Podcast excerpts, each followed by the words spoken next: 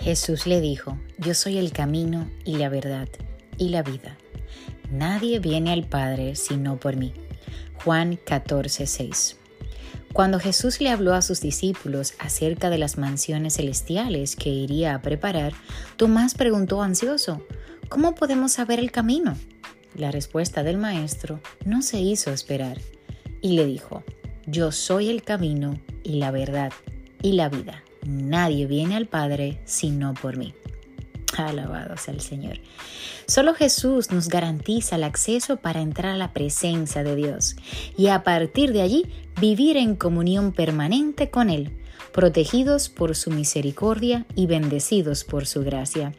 Aleluya, aleluya. Recuerda siempre que solo a través de Jesús podremos acceder al Padre.